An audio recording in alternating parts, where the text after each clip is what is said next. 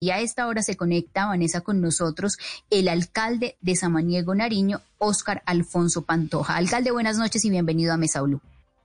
muy buenas noches, muchas gracias por la invitación. Alcalde, ¿qué información es la que tiene usted? ¿Qué fue lo que pasó? Bueno, primero permítame pues, extender un mensaje solidario de solidaridad con todas las familias de nuestro municipio de Samaniego. Eh, la verdad lamentamos mucho los hechos que suceden en nuestro territorio eh, permítame también hacer un contexto. Nuestro municipio está ubicado al suroccidente del municipio, en una zona estratégica, comercial de la región de los Abades, donde se han presentado diferentes hechos violentos. Eh, en este año vamos cerca de 32 homicidios, de los, en los cuales eh, dos policías han sido eh, asesinados y hasta el momento no se ha podido establecer ni las causas ni los responsables de los hechos. En ese orden, la preocupación es mayor porque en este fin de semana fueron asesinados eh, ocho jóvenes, eh, la mayoría de ellos eh, estudiantes, una joven más el día sábado en la mañana. Entonces son hechos preocupantes que lamentamos y que deseamos que se esclarezcan todos estos hechos. La verdad son hechos aislados que no tenemos explicación por qué suceden en nuestro municipio. Bueno, para que le expliquemos a los oyentes, Samaniego queda más o menos a cuánto de pasto? Es cerca, ¿no? Muy cerca. A dos horas por la vía eh, hacia Túquerres. y, son 149 kilómetros, es cerca, dos horas, dos horas y cuarto, es una vía... Que eh, conduce al Pacífico. Que conduce al Pacífico, pero se desvía, se desvía, se desvía de Túquerres, hay un desvío eh, a una hora de Túquerres. Sí, entonces no es hacia el Pacífico, pero es en Nariño y tampoco es hacia las montañas, digamos, de Pasto, hacia Mocoa, Putumayo, Puerto Asís, sino más o menos hacia el Pacífico, pero no es tan cerca tampoco al Pacífico. Es, sin embargo, una zona que es importante corredor de narcóticos, obviamente.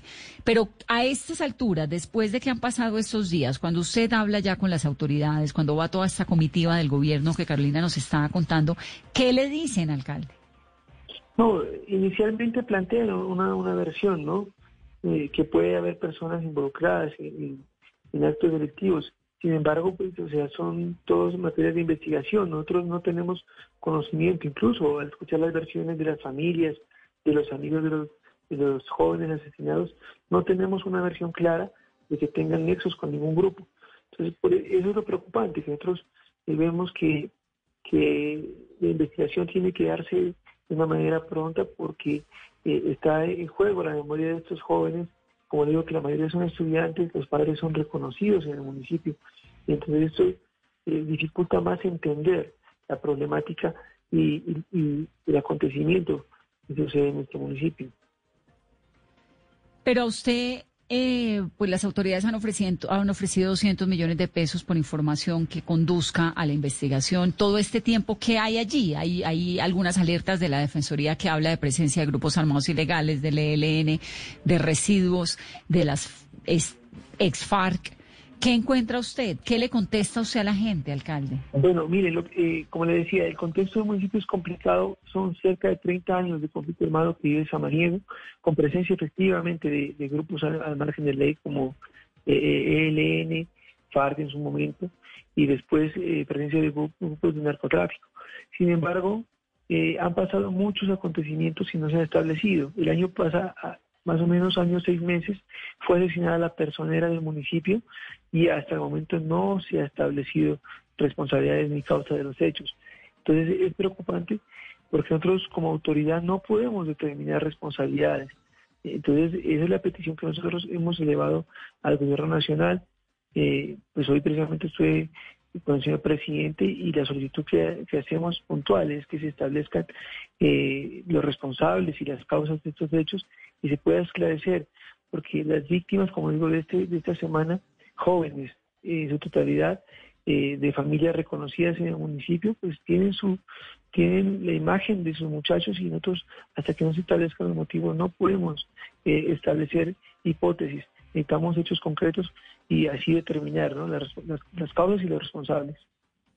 Alcalde, y de esos hechos concretos que ustedes están solicitándole al gobierno nacional en esa reunión que tuvo hoy con el presidente Iván Duque, con la cúpula militar, con el ministro de Defensa, ¿qué lograron eh, adelantarle del, de los resultados de las investigaciones? Ya han pasado cuatro días, ¿en qué van?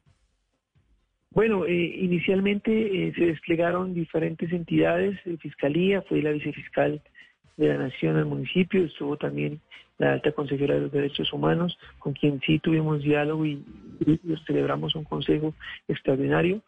Eh, eh, en ese día hicieron unas capturas, pero como digo, todo es materia de investigación. Hasta el momento yo no, eh, pues hoy efectivamente el general me informó que seguían trabajando incansablemente, explicándome que están cuerpos de investigación, ha sido el presidente de el reporte de pues que hay presencia de grupos al margen de la ley, que hay narcotráfico y que todos están buscando eh, analizar.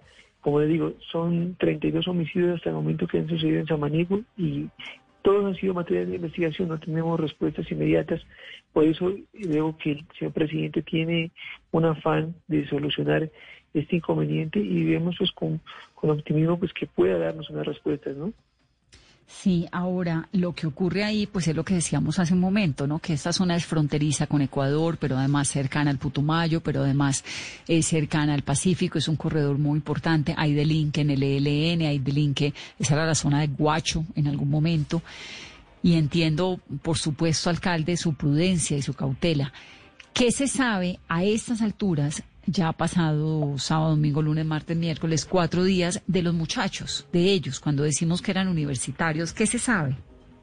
Bueno, mire, eh, el día sábado, eh, como digo, después de los acontecimientos, eh, empezamos a hacer un diagnóstico de las familias y, a preguntar, ¿no? Sobre ellos. Y, como le digo, pues el común denominador en el municipio es que era gente conocida, son muchachos conocidos, que efectivamente estaban departiendo en una finca cerca al casco urbano, a 10 minutos del casco urbano, en un sitio pues que si es eh, atravesando la vía principal, hay que atravesar el río por un puente, entonces es muy difícil para las autoridades llegar a este sitio. Y no teníamos información de que se celebraban este tipo de, encuentros. Entonces, eh, al, escuchar todos los comentarios, se, dice que ellos estaban en un cumpleaños eh, y que todos eran amigos de colegio, amigos de universidad. Ya después de, los días, eh, el día eh, el día de ayer precisamente eh, celebramos una misa en honor a, todas las víctimas de nuestro municipio y yo tuve la oportunidad de dialogar con las familias y las familias, como digo, son gente desconocida, son hijos de profesores incluso, entonces hace que los hechos sean más complicados de entender, porque son personas que que si bien todo el mundo los conoce, están en, el contexto del municipio, no tienen marcado una conexión directa con, con ningún tipo de, antecedentes. Entonces, eso indica que las investigaciones eh, deben profundizarse, deben ser eh, más cautelosas, debe haber mucha más inteligencia para poder terminar toda la información que se requiere. Como digo, hasta el momento no se ha podido esclarecer los 32, los homicidios anteriores, incluyendo los de la policía pues no tenemos un reporte oficial. Nosotros eh, en compañía de personalidad hemos estado al tanto de estas situaciones y como usted decía al inicio del año que hubo un atentado contra la fuerza pública, se le una alerta temprana por parte de la de la por parte de, derechos humanos y toda la comité aquí Sin embargo, pues hasta el momento esperamos que las respuestas sean, eh, lleguen pronto, ¿no? Y podamos esclarecer esos hechos. Pues alcalde, nos lamentamos muchísimo este su episodio. La verdad que es que es tan increíble porque además el Nariño, que es un departamento tan importante, tan lindo, tan rico, en, con esa gente tan especial, con su carnaval, con todo lo que ocurre en Nariño, pues caramba, con esta situación de la pandemia, viviendo semejante orgía de sangre. La verdad que una lástima y gracias por estar aquí con nosotros en Mesa Blue. Muchas gracias a ustedes. La verdad, nosotros hemos pedido eh, que los medios de comunicación nos acompañen en esta tarea. Y como usted decía, nuestro municipio eh, es un municipio de cultura, de alegría, el clima es, espectacular, la geografía, como, como usted menciona, eh, somos privilegiados porque podemos tener conexión a los diferentes municipios que nos rodean, la zona de los Abades, Providencia, La Llanada, Santa Cruz, municipios en los cuales todos convergen en el nuestro para comercializar sus productos. Y, y en Cultura nosotros celebramos un encuentro bandístico eh, que es eh, tradicional en el departamento, donde se muestra todo el potencial de nuestros niños y niñas que pueden expresar en la música. Y nosotros vemos que Samaniego puede mostrarle al departamento y a la nación las cosas positivas, la gente buena. Por eso invitamos a los medios de comunicación a que nos acompañen en este proceso para buscar la resiliencia de nuestro municipio.